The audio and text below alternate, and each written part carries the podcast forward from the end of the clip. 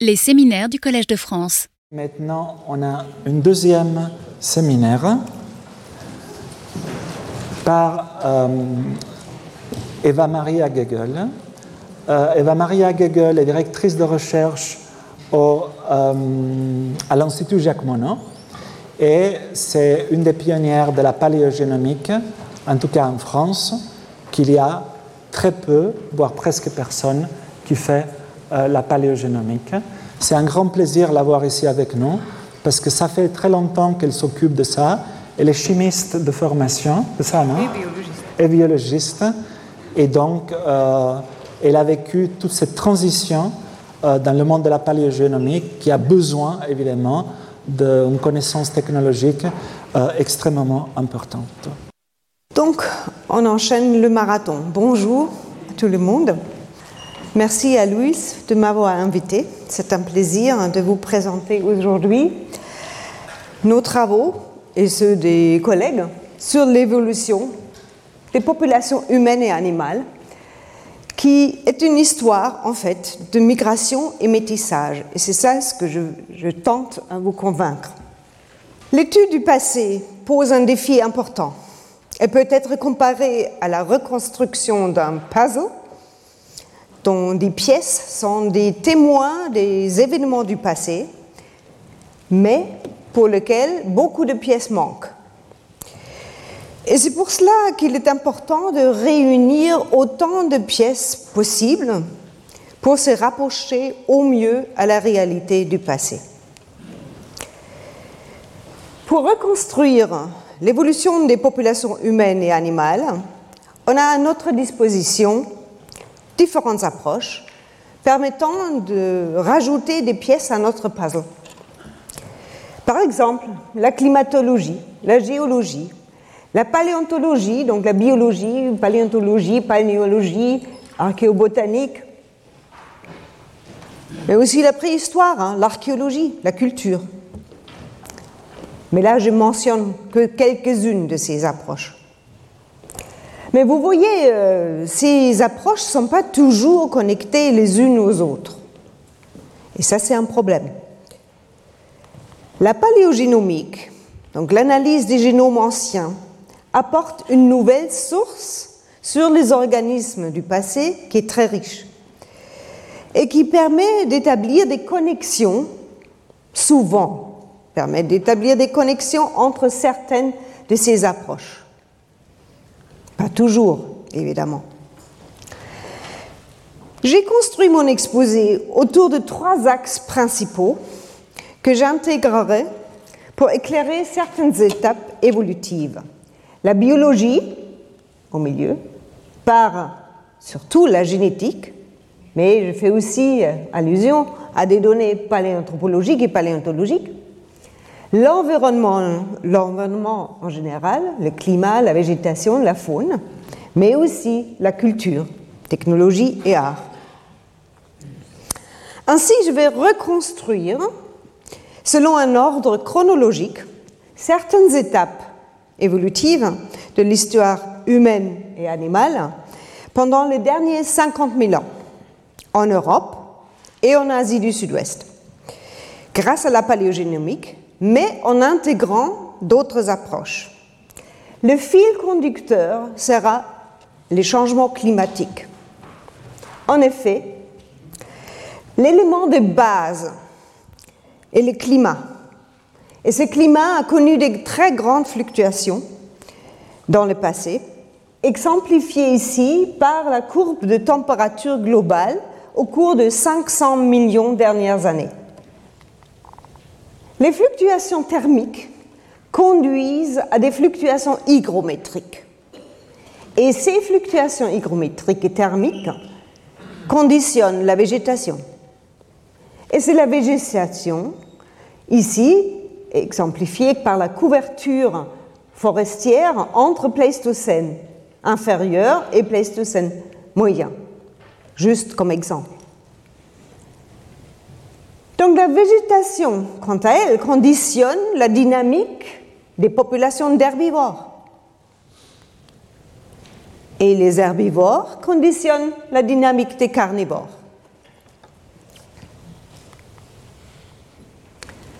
On va se concentrer aujourd'hui ensemble sur deux périodes géologiques. Le Pléistocène, qui est la période entre il y a 2,5 millions d'années, et l'Holocène, qui a commencé il y a 11 millions d'années. Pendant ces périodes, cette période de Pléistocène, qui a été caractérisée par des grandes fluctuations thermiques, ce qui a abouti à des changements de niveau de la mer. La mer a descendu, et monté et descendu en fonction de la montée et de la descente des glaciers. Donc ici, la période glaciaris, l'avant-dernière période glaciaire, suivie par une période chaude, la période émienne, à nouveau interrompue par une période glaciaire, la période glaciaire Würm, et enfin la fin de l'ère glaciaire. Donc vous voyez le mouvement ici des glaciers et du niveau de la mer. Ça, évidemment, a eu des conséquences importantes sur la végétation. Ici, vous voyez les fluctuations pour certaines espèces végétales, dont des arbres, mais aussi d'autres. Et la végétation a des conséquences sur les animaux. Et donc ici, on voit la période chaude, les miens. Il y avait des hippopotames ici en Europe qui, ont, qui se sont épanouis ici, chez nous. Alors que plus tard, pendant la période glaciaire de Würm, c'était les mammouths qui brouté sur la steppe froide. Et au début de l'Holocène, on voit une faune adaptée à des forêts, à un euh, climat tempéré. On voit donc un changement environnemental lié à des migrations d'écozones. Migration de la végétation, migration des herbivores et migration de leurs prédateurs. Et ceci est dû à la chaîne alimentaire. La chaîne alimentaire qui commence avec les végétaux, qui sont mangés par les herbivores, qui eux sont prédatés par les carnivores, les petits, et ensuite par les superprédateurs, comme ici les loups, et les humains. Si on veut caractériser et comprendre les fluctuations climatiques et la dynamique des populations animales et humaines qui sont liées, il faut aussi comprendre le comportement humain. Et pour comprendre le comportement humain, on regarde aussi la relation entre humains et animaux. Les grottes ornées du Pléistocène, surtout en France et en Espagne du Nord, ici la grotte Chauvet, datée il y a 36 000 ans à peu près, montrent la place des animaux et surtout des herbivores, mais pas seulement, il y a aussi des félins euh, dans la grotte Chauvet, qui ont dû avoir une place très importante dans la vie des humains de l'époque. Et ces représentations artistiques sont très réalistes. Cette superbe petite sculpture trouvée dans la grotte de la Madeleine représente un bison se léchant. C'est un à un la représentation. On peut donc, à partir de ces représentations picturales dans les grottes ornées, tirer certaines informations sur l'apparence des animaux dans le passé qui autrement seraient perdues. Parce que ni la paléontologie, euh, ni d'autres éléments, peut-être un peu la génétique, mais on n'y est pas encore, peuvent apporter ces éléments sur l'apparence physique des animaux. Euh. Ces représentations dans les grottes ornées montre certaines espèces à grande quantité. Par exemple, les chevaux. Les chevaux sont toujours là en grande quantité. Alors que d'autres espèces sont là plus rarement, mais sont toujours représentées, comme les bisons et les aurochs. Ils ont donc dû avoir une place très importante pour ces chasseurs-cueilleurs du Pléistocène. Et effectivement, c'était des animaux très importants déjà par leur taille, ici en Europe, par rapport à l'humain. Mais aussi, c'était des animaux qui ont été chassés, mais la chasse était très dangereuse. Donc, c'était des animaux qui, avaient, qui ont dû occuper une place importante aussi dans l'imaginaire des humains de l'époque. Comme ça s'est montré ici dans la grotte de Lascaux qui représente une scène de rencontre mortelle entre bison et un homme oiseau.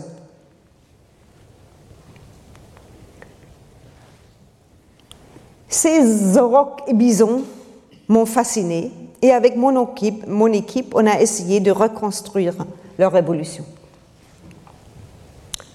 On sait que l'ancêtre commun des bisons et des, des était le boss bison latifrance cet animal ici, qui a fait son évolution sur le sous-continent indien, où ils sont sortis en plusieurs vagues sur l'Europe et l'Asie et ont évolué vers différentes espèces. Regardons d'abord l'auroch, donc le boss primigenius. On sait que l'auroch a occupé l'Europe et l'Asie pendant le Pléistocène dans les régions plutôt tempérées.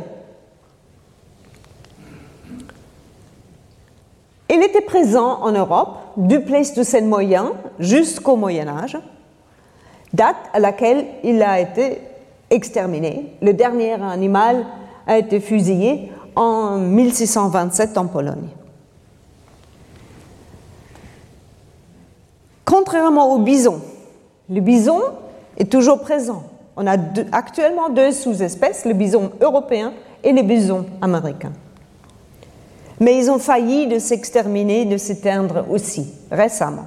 Le bison américain, au XIXe siècle, où il était victime d'une tuerie insensée en Amérique, et le bison européen à la fin de la Première Guerre mondiale, où les gens avaient tout simplement faim et ont exterminé tous les bisons encore vivants.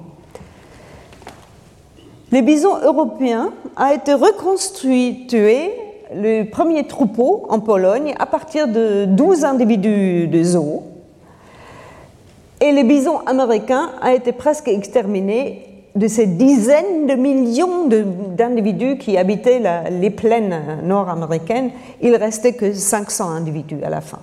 Mais ils ont survécu ils sont passés par un goulot d'étranglement sévère qui se voit aussi au niveau génétique, une variabilité génétique fortement réduite. La paléontologie nous montre que les bisons, au cours de temps, ont développé différentes formes, différentes formes d'animaux fossiles.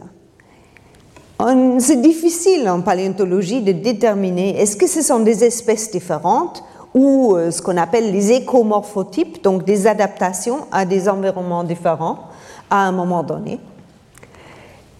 Mais là, la paléogénomique peut aider, peut aider en analysant les génomes. Donc l'ADN préservé dans les fossiles, les restes des êtres vivants du passé, qui sont les témoins directs de l'évolution. Donc on combine le génome avec ces fossiles pour regarder qu'est-ce qui s'est passé au niveau génétique à un moment donné précis de l'évolution. Vous avez suivi les cours de Louis, donc vous êtes parfaitement euh, déjà renseigné sur les, concepts de base de la génétique. Je rappelle juste, je reprends juste deux notions. les cibles génétiques qu'on analyse, c'est d'un côté l'ADN nucléaire qui est dans les noyaux des cellules et qui porte l'information génétique sur les caractères physiques des individus. Et l'autre, c'est l'ADN mitochondrial qui est contenu dans les petites organites, dans le cytoplasme des cellules, qui portent leur propre ADN, mais qui est transmis uniquement de la mère aux descendants. Et donc, il nous traduit l'hérédité maternelle, nous permet de faire les généalogies, des lignées maternelles. On a donc trois piliers qui nous permettent de retracer une partie des ancêtres grâce à l'ADN nucléaire, mais tous ancêtres confondus, alors que l'ADN mitochondrial est hérité de la lignée maternelle seulement, et le chromosome Y hérité de la lignée paternelle seulement. Quand on analyse l'ADN ancien, on a surtout comme source principale à notre disposition les tissus calcifiés. Calcifiés, c'est-à-dire les os et les dents. On extrait l'ADN à partir de ces os et on se retrouve avec un mélange de molécules d'ADN. La plupart des molécules, ce sont les molécules de micro-organismes qui sont dans le sol et qui colonisent l'os lorsqu'il est enfoui dans le sédiment. On a aussi, si on a la chance, parce que ce n'est pas toujours le cas, des petits fragments d'ADN anciens, qui sont ici les jaunes. Et malheureusement, souvent, on a aussi des molécules d'ADN contaminants, contaminants d'origine actuelle. Par exemple, ADN humain actuel, ce sont les examinateurs, nous, les archéologues, les paléontologues. En plus, l'ADN ancien est très dégradé, fortement dégradé. On a très peu de molécules, s'il y en a reste. Les molécules sont fragmentées et l'information génétique peut être transformée et toujours transformée. C'est donc un défi méthodologique.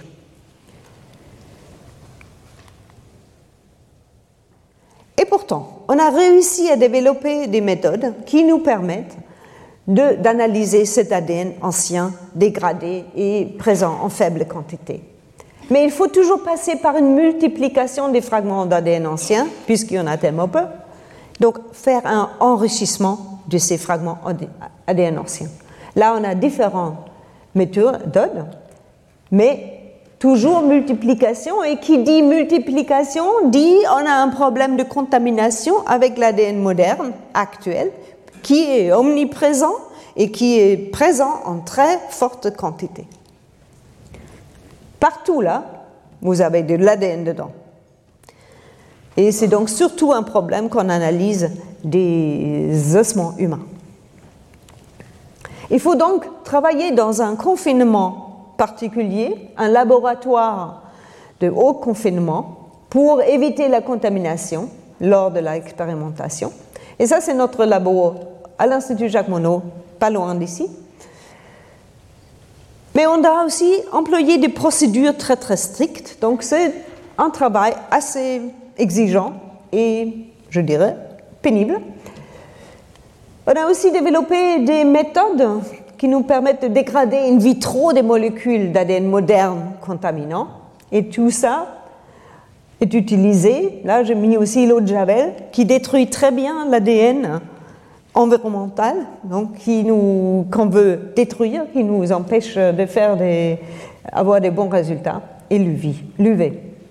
Tout ça, on utilise donc pour analyser, par exemple, ici, on s'intéresse à l'évolution des bisons et aurochs, on a d'abord analysé les mythogénomes qui sont préservés dans ces ossements paléontologiques. L'analyse des mythogénomes préservés dans les ossements paléontologiques se base sur un principe.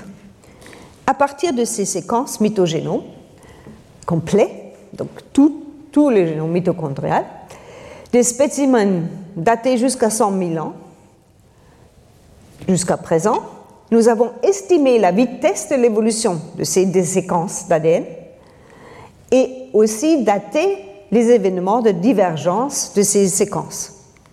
On construit donc des arbres phylogénétiques qui ici montrent les branches de différentes lignées des animaux et on peut estimer les nœuds ici, où les différentes branches divergent, Et ça veut dire ce sont les âges de divergence de ces populations ou espèces. Pour le roc, on a pu ainsi reconstruire que ces populations qui ont évolué sur le sous-continent indien se sont étendues vers l'Europe. Donc expansion des populations en Europe à partir de l'Asie du Sud. Sur les derniers 700 000 ans, en trois vagues. On voit donc trois vagues à 700 000 ans, 360 000 ans, 230 000 ans. C'est répartir sur l'Europe.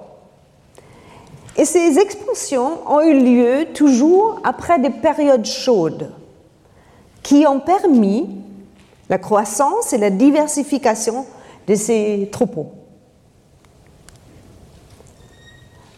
Ces périodes chaudes étaient suivies par des périodes froides, et ça était la réaction des aurochs, des populations d'aurochs, était un rétrécissement, une diminution de ces populations et un rétrécissement des migrations vers des refuges glaciaires, par exemple sur les péninsules méditerranéennes. Donc ça, ce sont des réactions de ces populations d'aurochs aux changements environnementaux qui impliquent toujours des migrations. Nous avons regardé aussi au niveau des bisons. Nous avons employé les mêmes principes, analysé les mitogénomes entiers et on a construit des arbres phylogénétiques et montré ici sur les 100 000 dernières années qu'il y avait des populations qui aujourd'hui ont totalement disparu. On ne se serait même pas aperçu qu'il y en avait sans ces études. Notre arbre phylogénétique paysien sur qu'on a pu reconstruire sur un million d'années, avec les différentes branches, les différentes lignées ou populations des bisons, nous ont permis de mettre en évidence que le bison des steppes, adapté à un environnement aride et froid, était toujours présent ici dans les steppes eurasiatiques qu'on appelle la ceinture des bisons. Il y a à peu près 130 000 ans, pendant la pénultime période de glaciation, les bisons de steppe venant de l'Eurasie, de l'Asie ici, se sont installés ici sur le continent qui à l'époque n'était pas le, détroit de Bering, mais était un continent, donc il n'y avait pas d'eau, il n'était pas inondé. Et ils ont survécu, certainement dans un environnement très hostile. Il y avait aussi des humains d'ailleurs, qui ont probablement chassé les bisons.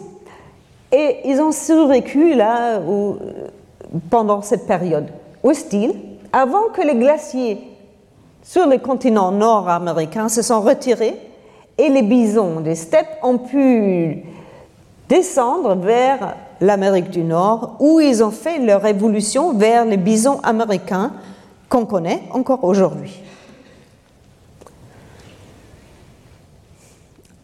Au Pléistocène supérieur, donc la période entre 57 000 à 29 000 ans,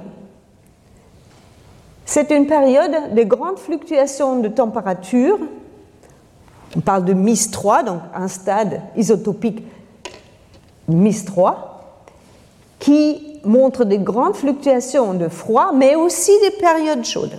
Donc ce n'était pas uniquement froid. Il y avait des périodes chaudes aussi. Et donc les climats en moyenne étaient un peu moins froids que pendant les périodes qu'on appelle les maximums glaciaires. Et pendant cette période-là, on a mis en évidence une population de bisons avec une lignée mitochondriale qu'on a appelée BB1, qui n'était pas connue à l'époque. Et donc une population d'aurochs qu'on déduit à cause de la présence en France avec un climat un peu plus clément, d'où qu'ils étaient adaptés à un climat un peu plus tempéré. Et on a émis l'hypothèse qu'il y avait donc deux populations d'aurochs euh, désolé, de bisons associés à ces lignées mitochondriales, PB1 et BP, les steppes, qui étaient différents, qui avaient aussi une morphologie, une apparence un peu différente, et qui seraient représentés ici sur le pilier du bison de la grotte de Chauvet. Mais c'est une hypothèse. Au dernier maximum glaciaire, qui a commencé vers 29 000 ans, le climat a commencé à se refroidir sensiblement, jusqu'à 14 500 les bisons BB1 se sont retirés sur le refuge du Caucase. On les a mis en évidence dans le sud du Caucase avec une autre lignée encore pas vue ou trouvée dans notre jeu de données en France auparavant. Et sont arrivés les bisons de steppe jusqu'en France. Et quand le, quand le climat s'est réchauffé, la température a monté, et le Holocène a commencé, ces bisons de la lignée BB2, qui étaient dans les Caucases, ont commencé à peupler l'Europe. Et ça, ce sont les bisons qui étaient présents donc à l'Holocène, partout en France, en Europe, jusqu'à l'est de l'Europe, et qui se sont fait manger pendant la dernière, pendant la Première Guerre mondiale, et qu'il y a quand même encore quelques petits troupeaux qui restent, qui ont persisté jusqu'aujourd'hui. Si on met ensemble les données mitochondriales anciennes et les génomes nucléaires des populations ou euh, individus actuels, on peut reconstruire toute l'histoire évolutive des bisons et aurochs. Et on voit que une séparation des lignées bisons et aurochs a commencé à se produire il y a à peu près 1,5 million d'années. Ça veut dire qu'il y avait une raréfaction des échanges génétiques entre ces populations. Il y en avait encore, mais ils se sont raréfiés. Il y avait de moins en moins, jusqu'au moment où il y en avait presque plus.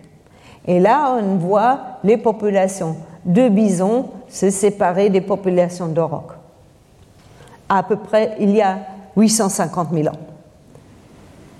Les bisons américains et les bisons européens se sont séparés il y a 100 000 ans c'était exactement la période quand le bison de steppe a fait la transition vers l'Amérique du Nord. Et là, ils étaient sur des deux continents différents, donc ils ne pouvaient plus échanger. Et ça a initié une spéciation entre ces deux populations, qui n'est pas étanche encore, hein. ils peuvent encore s'échanger et ils sont encore interfertiles, mais puisque dans la nature ils ne se rencontrent pas, euh, ils restent séparés. Les au niveau des aurochs, les descendants sont les bovins chez nous, les taurins, et les zébus en Inde. Eux, ils se sont, euh, ont commencé à se séparer il y a 260 000 ans à peu près. Et ce qu'on a vu aussi, c'est qu'il y a une différence entre l'hérédité maternelle et globale. Et ça indique que les femelles assuré la continuité des populations locales, alors que les mâles ont homogénéisé les poules génétiques, les génomes. Donc les mâles ont migré, ont fécondé les femelles, évidemment, entre différentes populations, et ont donc homogénéisé les poules génétiques, et ça se voit sur le génome, alors que l'histoire de la lignée mitochondriale est un peu différente. Regardons le côté de ces chasseurs de gibier, des gros, de grands gibiers. Et là, je chevauche un peu ce qu'a raconté déjà Louise tout à l'heure. On regarde donc la préhistoire. La préhistoire, maintenant je parle du paléolithique et du néolithique, et quand je parle de lithique, ça veut dire c'est la culture. c'est la culture lithique, c'est-à-dire les pierres. Ça se chevauche pas exactement avec les périodes géologiques. Et donc, on va regarder surtout cette période ici, disons entre 200 000 ans jusqu'au présent, voire l'âge bronze, et en particulier à partir de 50 000 ans. Depuis 400 000 ans jusqu'à 40 000 ans, l'Europe était peuplée par les Néandertaliens. Ils sont connus par leur culture, par leur culture lithique qui est la culture moustérienne. Il y, avait, il y a plein de sites archéologiques en France, mais aussi ailleurs en Europe, mais beaucoup en France. Et donc les archéologues, depuis 150 euh, ans, ont exploré le comportement et la présence des néandertaliens et leur évolution sur ce terrain-là. On se trouve donc à la période du paléolithique moyen avec l'industrie lithique moustérienne. Il y a 48 000 ans à peu près, apparaît en Europe une nouvelle culture, une nouvelle culture matérielle qu'on attribue aux sapiens. Ça veut dire les sapiens sont arrivés. Ça se voit au niveau archéologique. Là, je parle uniquement de la culture. Donc, c'est l'archéologie qui a mis ça en évidence. En même temps que ces sites archéologiques attribués aux sapiens avancent en Europe, les sites attribués avec leur culture attribuée aux néandertaliens se retirent et finissent par euh, le, côté sud-ouest de l'Europe. Ça s'est fait pendant cette période dont on a déjà parlé, le paléolithique supérieur, et donc pendant cette période mise 3, avec ces grandes fluctuations chaudes et froides.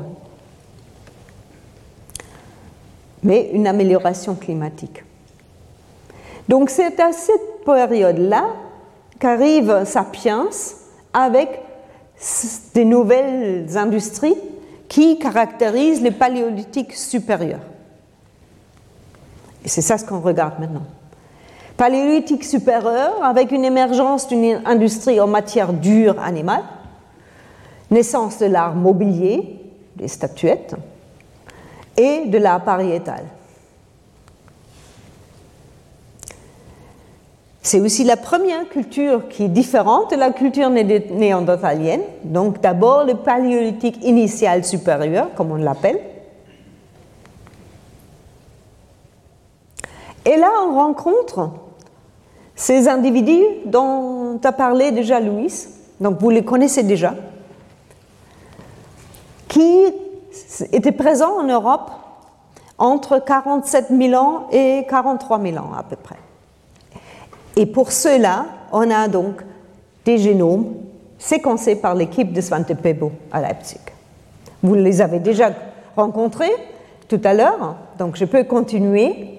Ces génomes anciens montrent que les sapiens ont apparu en Eurasie de l'Ouest, donc Asie du Sud-Ouest, ici, Proche-Orient, à partir de à peu près 47 000 ans. Ils se sont répartis sur l'Eurasie, Asie de l'Est, Oustichim, Louis vous a parlé, Oase, Bachokiro. Ce sont les premières populations des sapiens qui sont donc sorties d'Afrique autour de 60 000 ans et qui ont peuplé l'Eurasie. Évidemment, comme Louis a déjà mentionné, il y avait déjà des vagues de migration euh, hors de l'Afrique avant, mais on se concentre maintenant sur la dernière vague qui a réussi et qui est restée. Et tous ces individus, lui en a parlé, qui ont été séquencés montrent qu'il y avait métissage avec les néandertaliens. Ici, les, les bouts euh, rouges dans les chromosomes de cet individu de Slaticoon, ce sont des séquences qui sont d'origine néandertalienne. Donc, la plupart de ces individus étaient des descendants d'un métissage néandertalien sapiens. Mais la plupart de ces premiers, les tout premiers sapiens en Europe, n'ont pas laissé de traces dans les génomes des humains actuels. Elles se sont éteintes. Néanmoins, là non plus, c'était pas étanche. C'est pas, jamais noir et blanc. Il y avait quand même certaines lignées des populations sapiens de cette période qui ont laissé quelques traces dans le génome plutôt des asiatiques actuels. Ici, l'individu de Bachukiro en Bulgarie, où on a trouvé des apparences, des, liens de parenté avec, euh, ou affiliation euh, avec les populations d'Asie de, l'Est. Juste après, il y avait une nouvelle culture qui apparaît, qu'on appelle aurignacienne. L'aurignacien, qui était trouvé partout en Europe, dans les grottes, par son art, par son lithique, par son industrie lithique. Il y avait donc à cette époque-là une mosaïque géographique des industries de transition, moustériens, aurignaciens. Et ces mosaïques, donc ces groupes, ont été aussi trouvés dans le génome. Donc c'était c'est tout à fait associé à des populations, des groupes qui sont définis par leur génome. Arrive une détérioration climatique autour de 40 000 ans une période froide, vraiment froide, d'environ 2000 ans arrive, qui est appelée la période Heinrich IV. C'est la période où disparaissent les lignées qu'on a trouvées, qu'on a mises en évidence de dans la vallée du Rhin. Donc les aurochs ne supportent pas cette chute de température. Et aussi le début de la disparition de la lignée BB1 des bisons et l'arrivée de la lignée BP des bisons des steppes qu'on a déjà vu ensemble. Mais au niveau des humains, on voit la même chose. On voit un changement populationnel. Les génomes sapiens en Eurasie, après 40 000 ans, sont différents. Il y avait donc rétrécissement des premières populations et arriver de nouvelles populations, probablement à peu près par les mêmes chemins, les mêmes voies.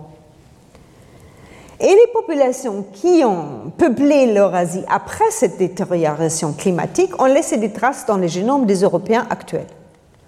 On le trouve ici pour euh, Bachukiro. Donc ici maintenant on a des points plutôt chauds, c'est-à-dire où il y a plus de liens génétiques avec les Européens pour l'individu de Bachokiro, et ici aussi pour l'individu de Russie de Kostenki 14.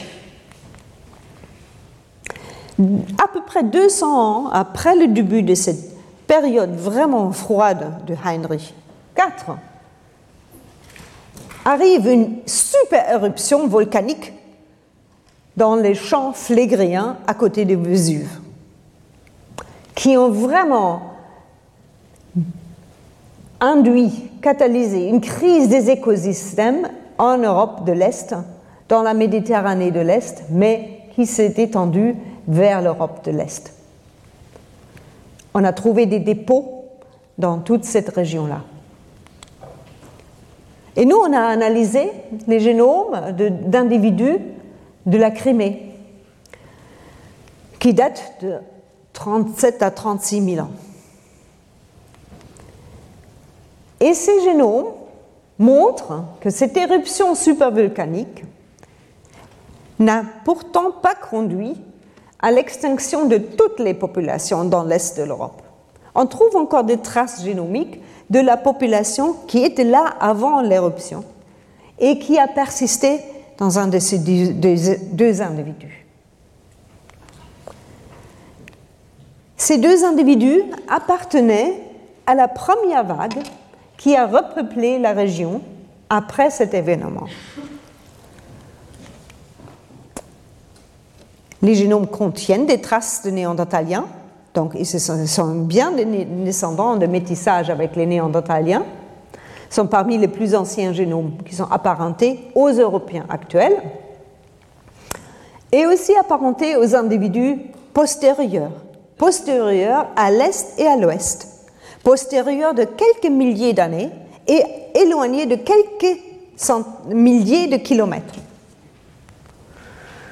Ils sont associés à un stade précoce de la culture gravétienne. Donc, ça montre qu'il y avait expansion de ces populations à partir probablement du Caucase et qui sont associées à la culture gravétienne, qu'on va voir tout de suite, avec leur Vénus qui de l'est vers l'ouest.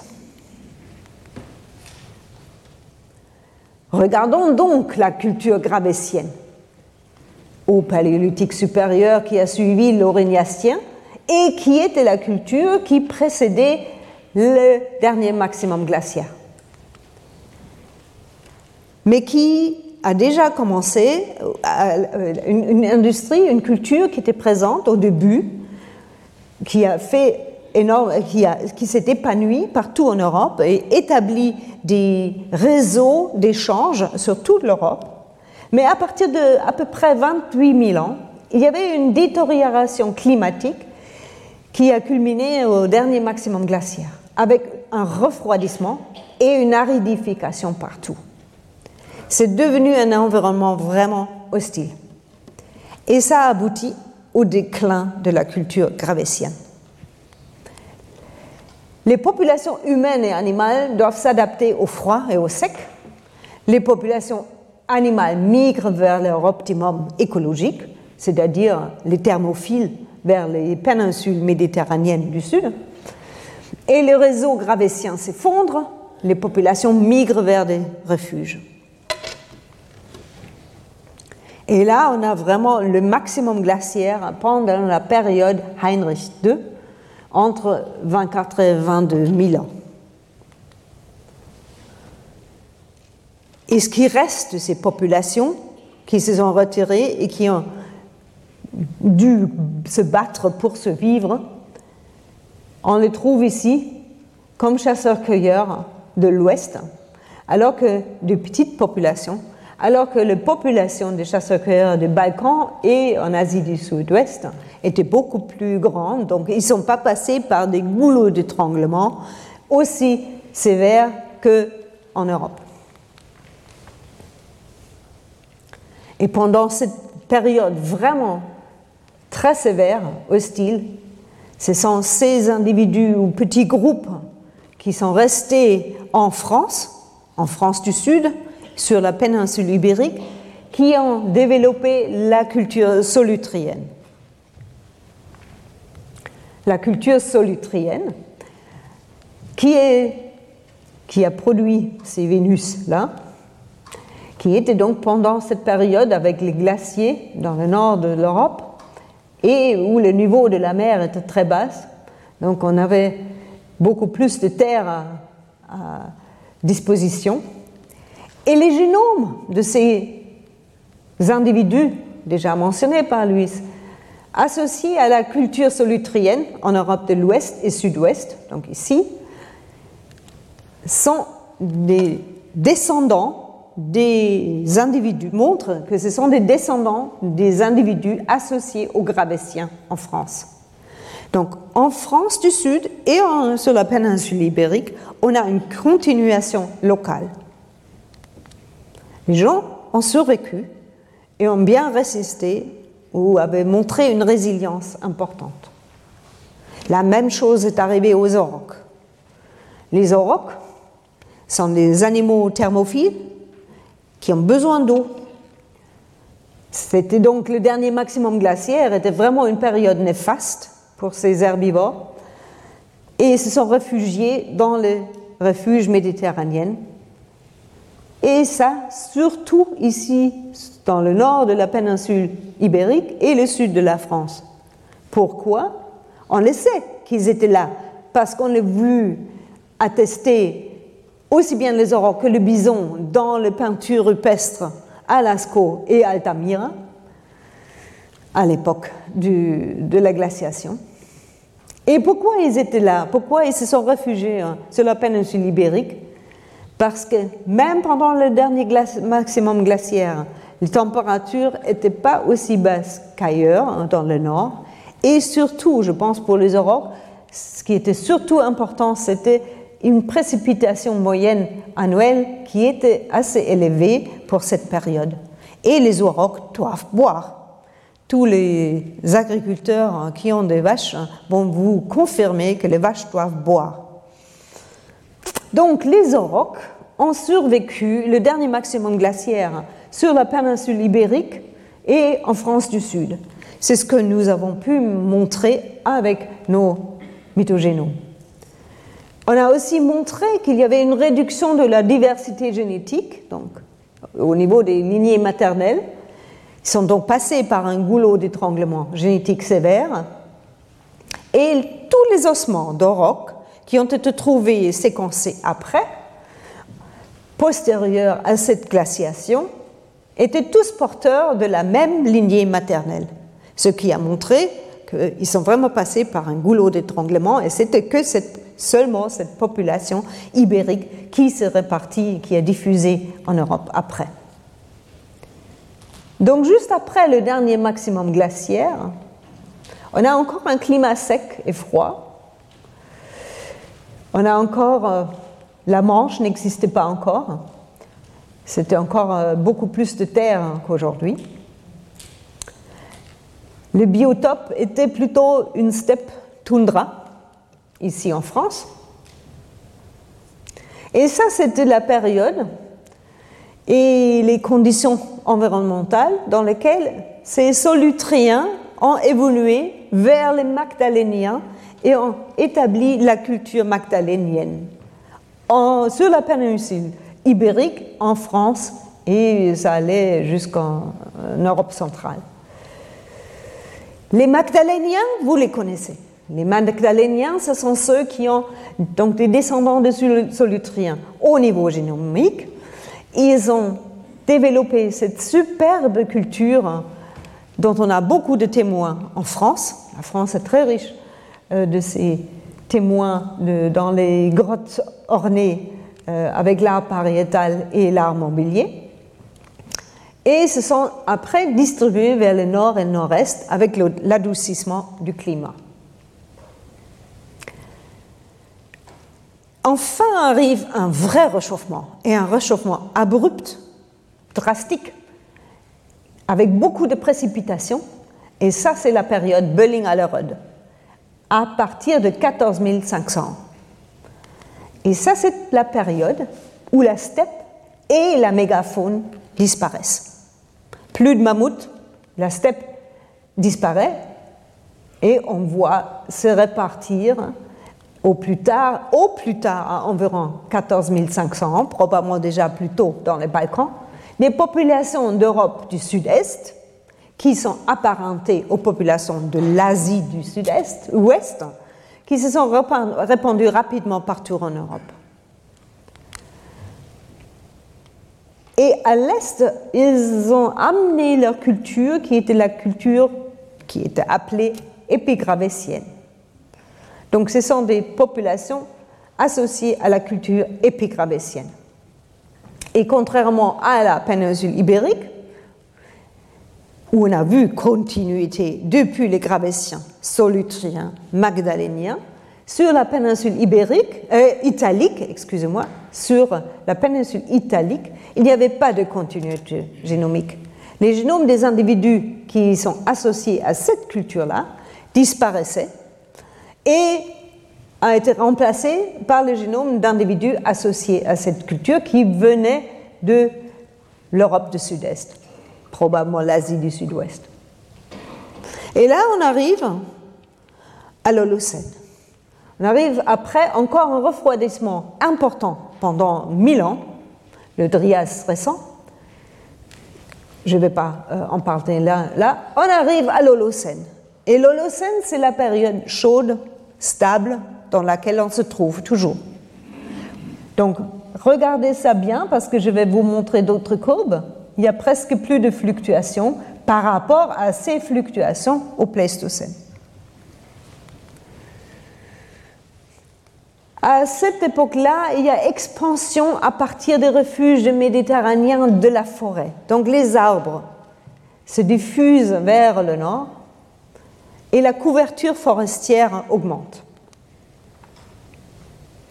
Les populations animales qui sont adaptées aux températures modérées, qui sont dépendantes de l'eau, ont commencé à récupérer. Expansion, migration, diversification.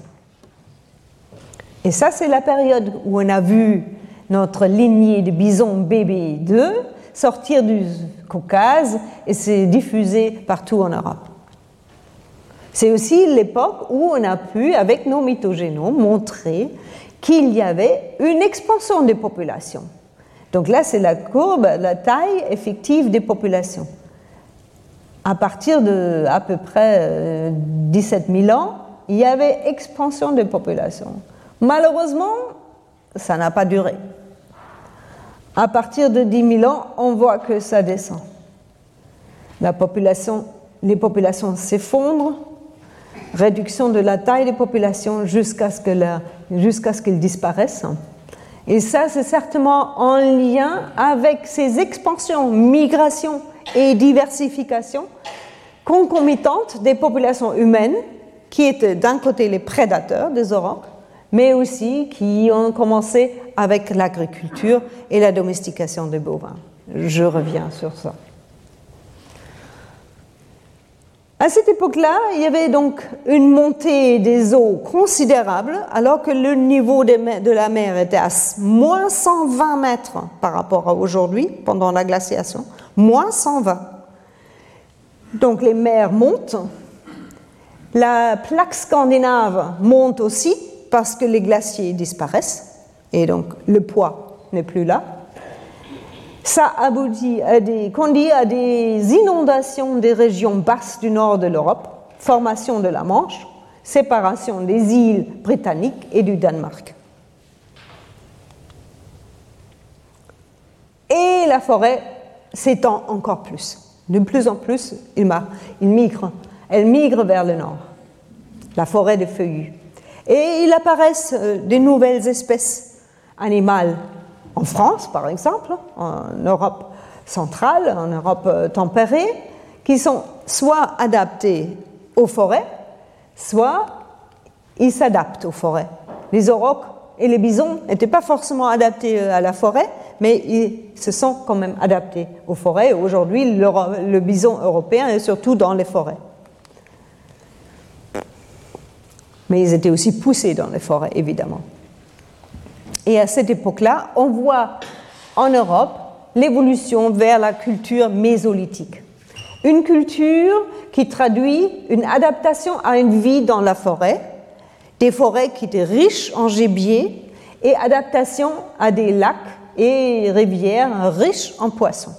C'était un style de vie et mobilité qui dépendait des animaux chassés, donc mobiles, mais une période vraiment riche avec différentes cultures. Les cultures se sont régionalisées dans différentes régions géographiques.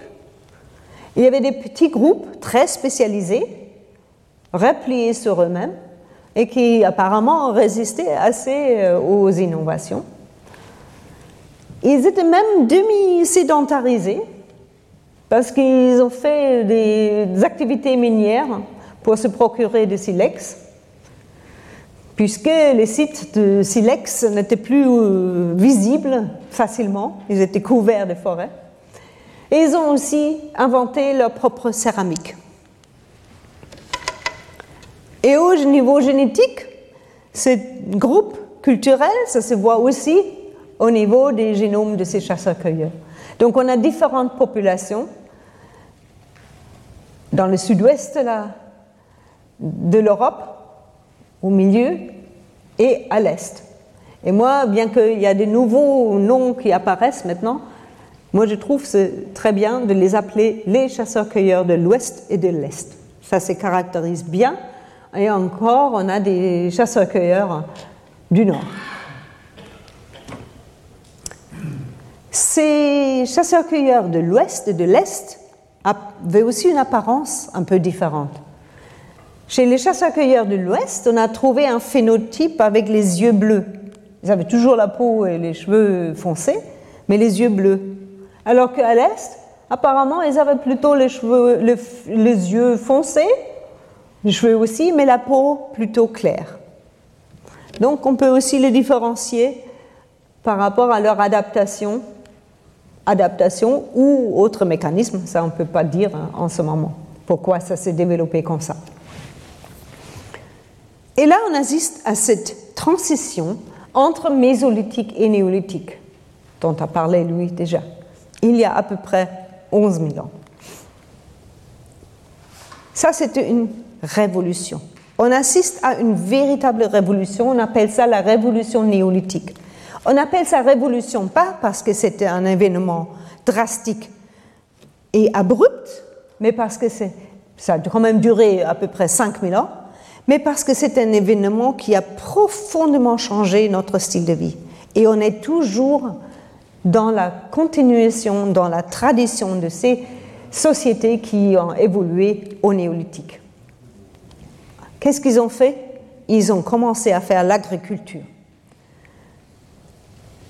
Et ils ont fait donc la transition entre chasseur-cueilleur, un style de vie de chasseur-cueilleur, vers un style de vie d'agriculteur. Et ça s'est produit dans le croissant fertile, ici. Les gens ont commencé à faire l'agriculture, forcément, ils se sont sédentarisés, sinon on ne peut pas faire l'agriculture. L'agriculture.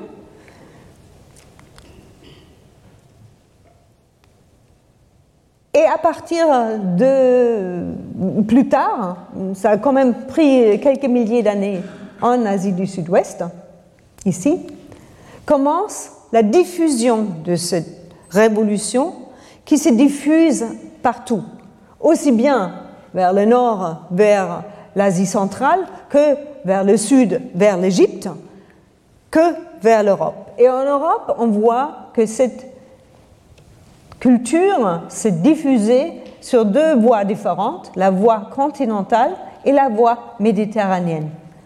Et ça, c'était connu par l'archéologie depuis longtemps, parce qu'il y a des traces archéologiques qui différencient ces deux voies d'émigration. Quelle était la raison pour ces migrations?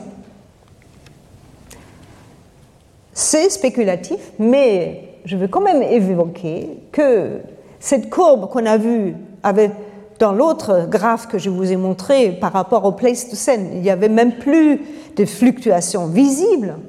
Quand on regarde du près, on voit quand même qu'il y avait encore des fluctuations. Des fluctuations marquées. Et il y a quelques dates où on voit des refroidissements avec des répercussions régionales. Et justement, il y a 8200 ans, il y avait un refroidissement, une aridification sur les steppes. Et ça a pu avoir des répercussions régionales parfois néfastes pour les agriculteurs. Et vous devez vous imaginer, plus les sociétés étaient basées sur l'agriculture, et plus ils étaient complexifiés, ne parlons pas de l'urbanisation, plus ils étaient sensibles à ces fluctuations climatiques.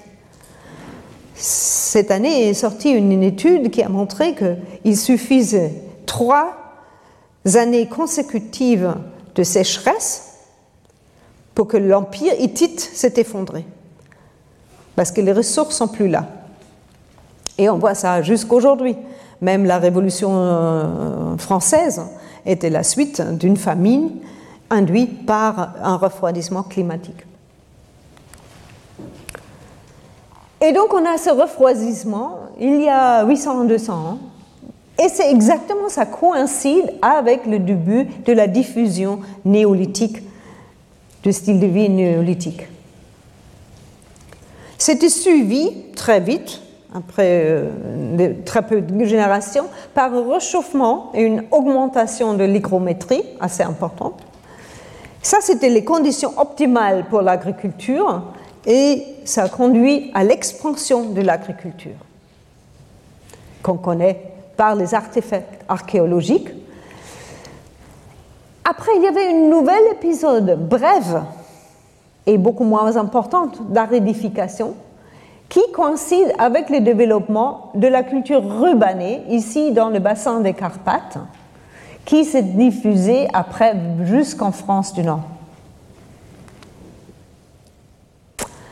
Donc l'archéologie, et grâce à la datation radiocarbone, montre la diffusion néolithique sur 5000 ans, un processus d'expansion et de et euh, et de stase. Donc la culture s'est diffusée, s'est arrêtée, s'est diffusée en étape discrète.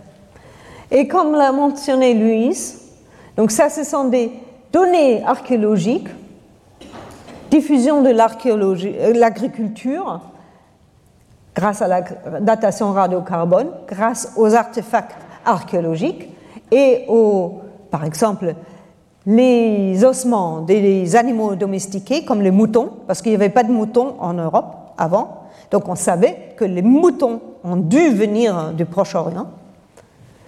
Mais l'étude des génomes anciens a montré qu'il y avait diffusion des individus avec une ascendance des agriculteurs néolithiques anatoliens.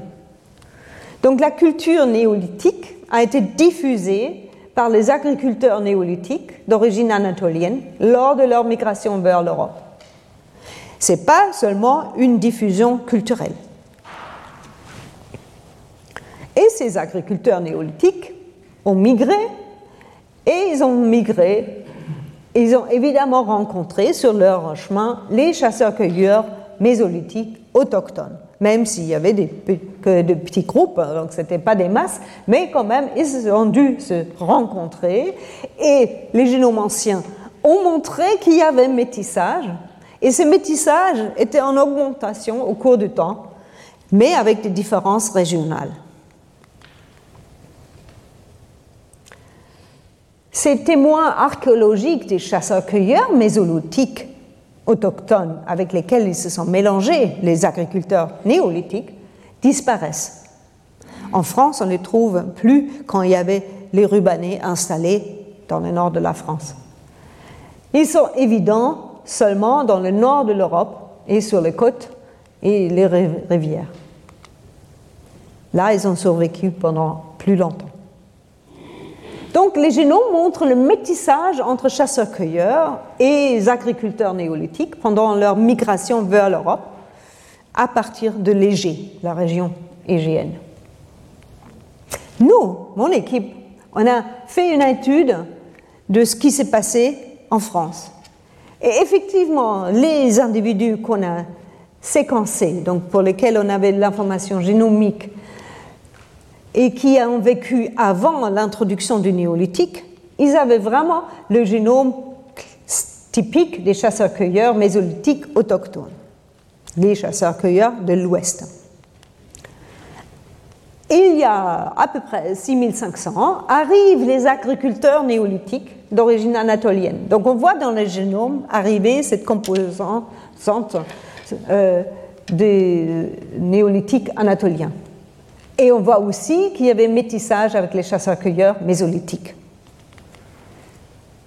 Donc, il y a à peu près 4500 ans, presque toutes les populations européennes étaient métissées entre ces deux populations. D'un côté, les mésolithiques, donc les populations associées à la culture mésolithique, et les individus associés à la culture néolithique. Et c'était quand même assez élevé, c'était un pourcentage de 10 à 25 de, de mésolithique, de chasseurs-cueilleurs. Quelle était la situation de la relation humain-animal au néolithique? L'archéologie nous a montré que les aurochs, eux aussi, étaient domestiqués dans le nord du croissant fertile, dans cette région-là comme aussi les cochons, les moutons, les chèvres. Les archéologues analysent les ossements et ils ont trouvé que la taille des aurochs, des ossements animaux, était beaucoup plus élevée alors que les néolithiques, les bovins néolithiques étaient plus petits et cette taille est encore descendue vers l'actuel. Le problème est que le, roc a un dimorphisme sexuel très, très, très prononcé. Les femelles sont beaucoup plus petites que les mâles. Et les mâles des bovins domestiqués néolithiques ont pu avoir la taille tout à fait d'une roc euh, femelle. Donc il y a une zone grise où on ne peut pas distinguer. Donc c'est un peu difficile pour les archéologues. Donc on voulait les aider et on a fait au niveau génomique euh, l'analyse, mais euh, avant de dire ça, les archéologues ont montré que les ossements animaux qui étaient domestiqués donc ici, ici pour les chèvres et les moutons, ont été amenés par les néolithiques le long de ces deux voies de migration en Europe. Et donc, comme j'ai dit, on voulait aider les, les archéologues de regarder qu'est-ce qui s'est passé, si c'est la même chose qui s'est passée au niveau des bovins. Donc, on a fait une grande étude paléogénétique des restes osseux de bovins dans les sites néolithiques en Europe. Et tous les bovins qu'on a trouvés dans les sites néolithiques portaient la signature proche orientale des aurochs, ici.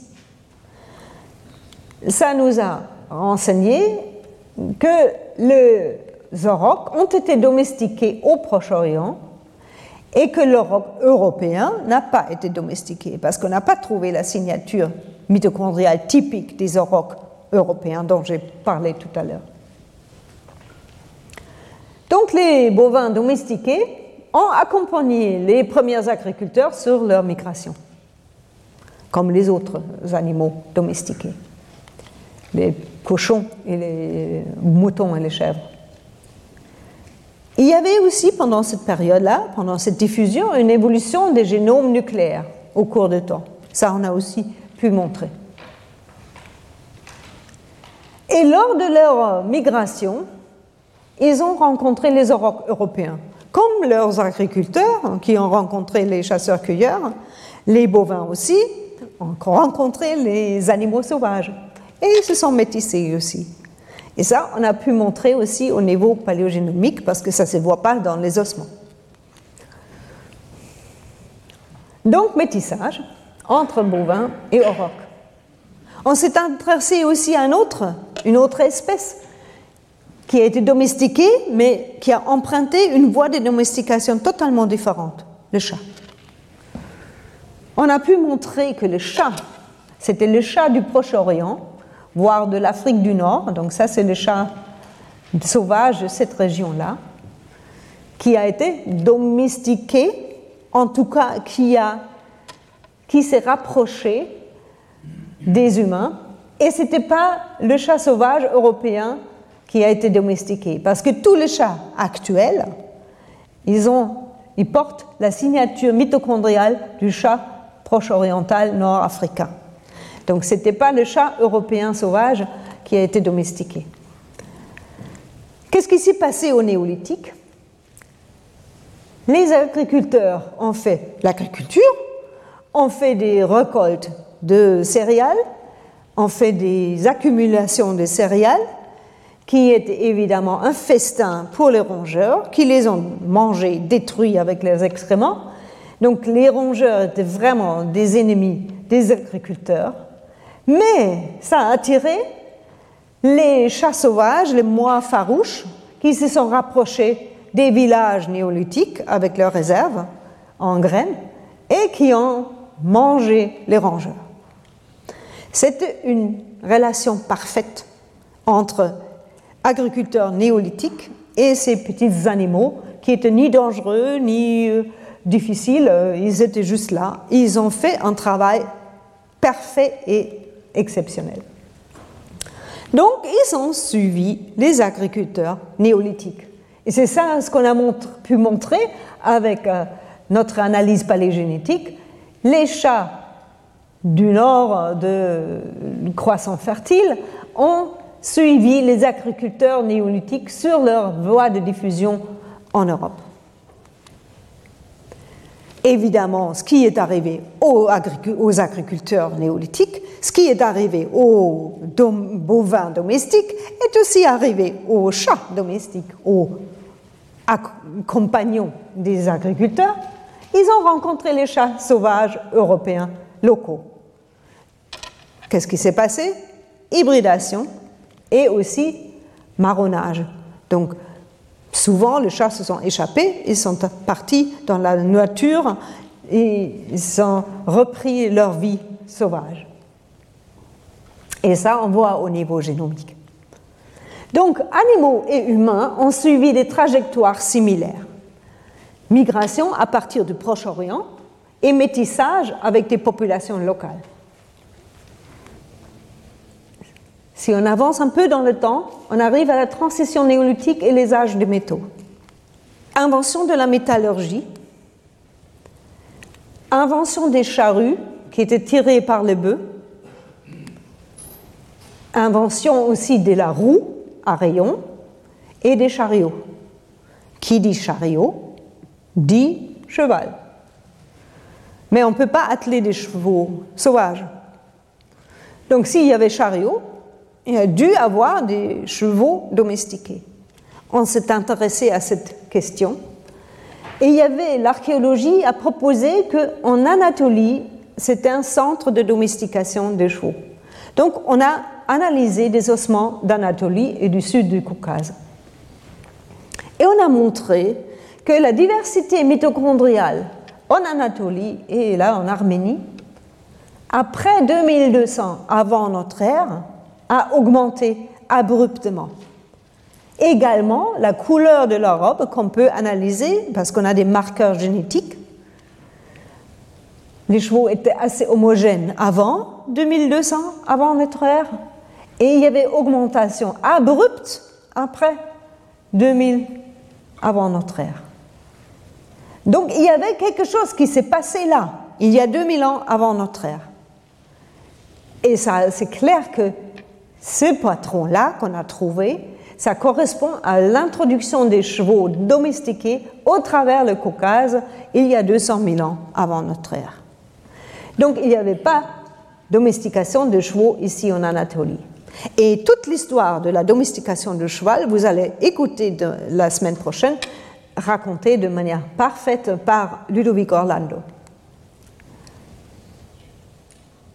Et cette à cette époque-là, donc 2200 avant notre ère, 4200 avant, euh, avant le présent, il y a à nouveau une instabilité climatique, une aridification et instabilité assez intense, qui a duré quelques centaines d'années, avec un impact parfois local très euh, important, en fonction de la géologie, topographie, hydrologie. Donc il y avait des sécheresses, des incendies, euh, mais aussi des inondations. Donc c'était très varié euh, les, les répercussions.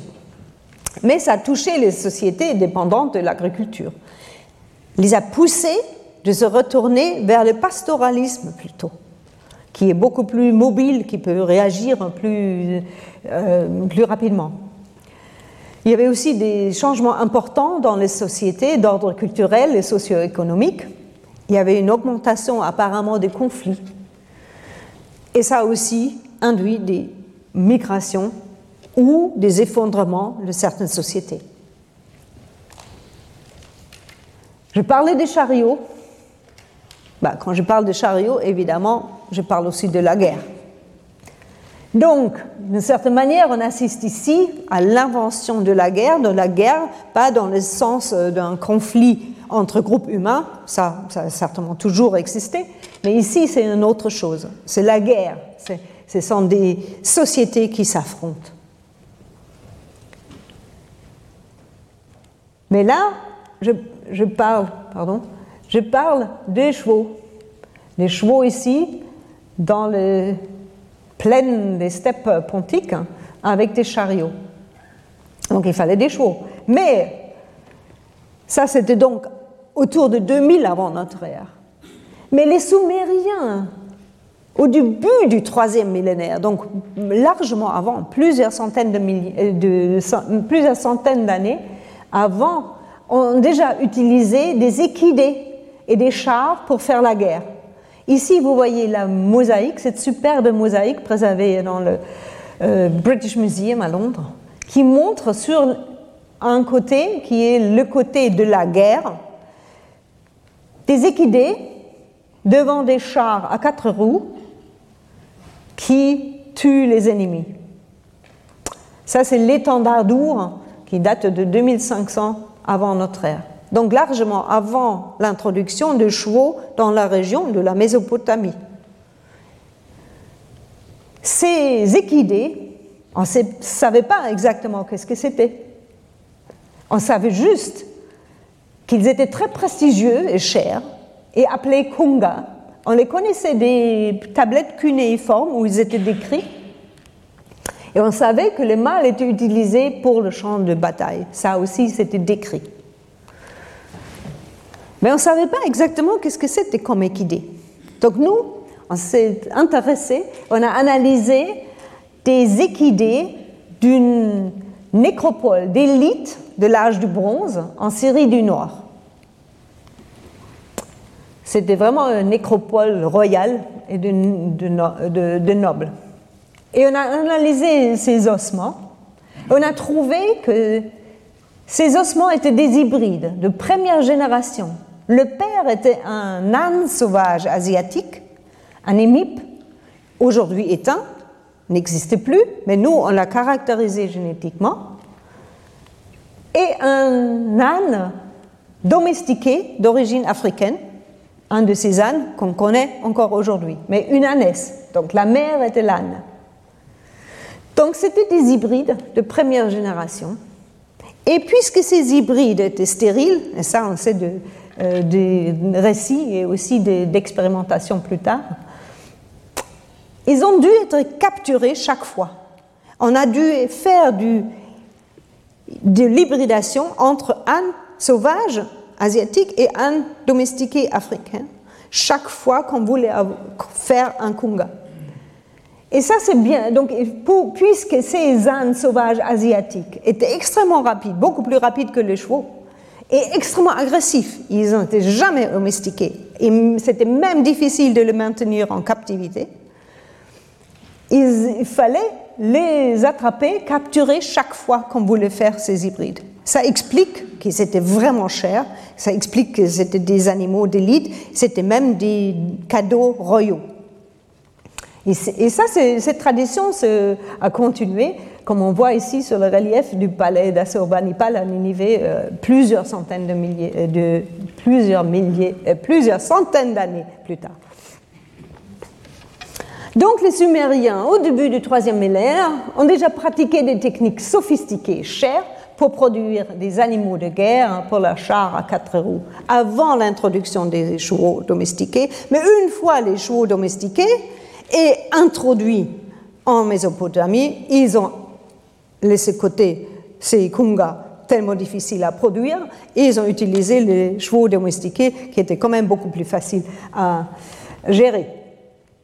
Mais ça montre aussi la guerre, c'était un esprit, c'était dans l'esprit du temps au troisième millénaire.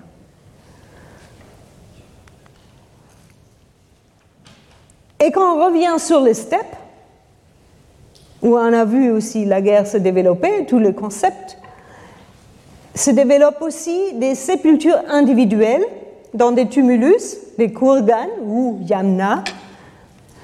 Ce sont les pasteurs des steppes pontiques, dont les yamnayas. Ce n'était pas que les yamnayas, il y avait différentes cultures et différents groupes,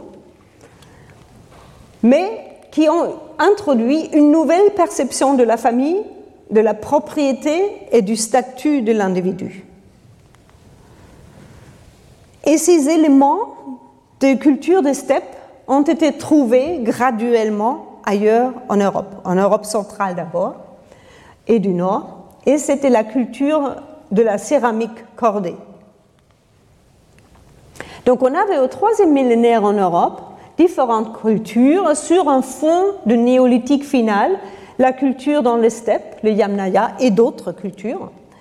la céramique cordée, plutôt dans le nord central et l'est, et les compagniformes qui venaient de la péninsule ibérique et en Europe de l'Ouest. Et cette publication dont a parlé Louise, qui a analysé quelques individus dans le nord de l'Allemagne, où ils ont trouvé une ascendance génomique des pasteurs des steppes pontiques, donc ces pasteurs dont je parlais tout à l'heure. Ces individus étaient associés à la céramique cordée. Donc, ça a suggéré qu'il y avait migration de groupes nomades de leur steppe vers l'Europe centrale et du Nord. Ça ne veut pas forcément dire que c'était massif. Moi, je m'oppose à cette conception, mais il y avait apport de, cette partie génomique. Il y avait une nouvelle détérioration climatique, moins grave, mais quand même sensible, qui coïncide avec la diffusion de cette ascendance génomique steppique et des éléments culturels proches des steppes. Et c'était donc cette époque où, les pasteurs des steppes se sont diffusés en Europe, mais aussi vers l'Asie centrale. Et nous, on a analysé à travers une tombe collective du néolithique final, du milieu du troisième millénaire, on a mis en évidence l'arrivée de l'ascendance des steppes, ici en France. Et ça nous a permis d'éclairer des processus de métissage entre individus associés à ces trois cultures qui étaient présentes en Europe de l'Ouest, et on les a pris sur le vif, en train de se produire. Le néolithique final, la céramique cordée et les campaniformes. Donc, ascendance arrive, cette ascendance de steppe arrive en France autour de 2700 avant notre ère. Et on voit en même temps aussi un changement du chromosome Y. Ici, le, les chromosomes Y, le génotype de chromosome Y de néolithique, a abruptement changé pendant la période campaniforme on voit surtout ces haplotypes-là, R1B1, se diffuser. Les autres, on ne les voit plus dans les individus des sites archéologiques qu'on analyse. Il faut toujours avoir en tête qu'on n'analyse pas tous les individus. En fait, on a un biais, on, filtre les individus. Les sites archéologiques ne sont pas forcément des représentants de toute une population. Après, l'âge de campaniforme, il y a l'âge de bronze et l'âge de fer, il y a euh, quand même des lignées euh, chromosomes Y euh, la pré-néolithique, donc avant le campaniforme, qui réapparaissent. Mais c'était quand même un événement fondateur parce que on voit encore aujourd'hui chez les hommes en Irlande, ils ont encore à 90% cette lignée R1B1 du chromosome Y originaire de steppe. En Bretagne, c'est encore 80%. Après, il y a un gradient vers l'est.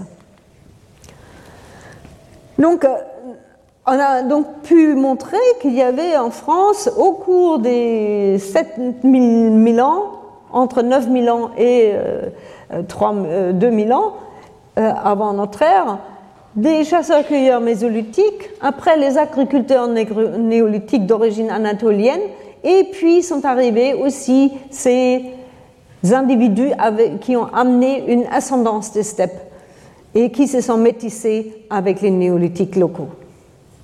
Et ça, c'était donc le moment où le génome européen a été constitué cette période de transition entre néolithique final et l'âge du bronze a vu la constitution du génome européen qui consiste de ces trois grandes parties, les grands euh, composants des chasseurs-cueilleurs, les agriculteurs néolithiques et les pasteurs des steppes.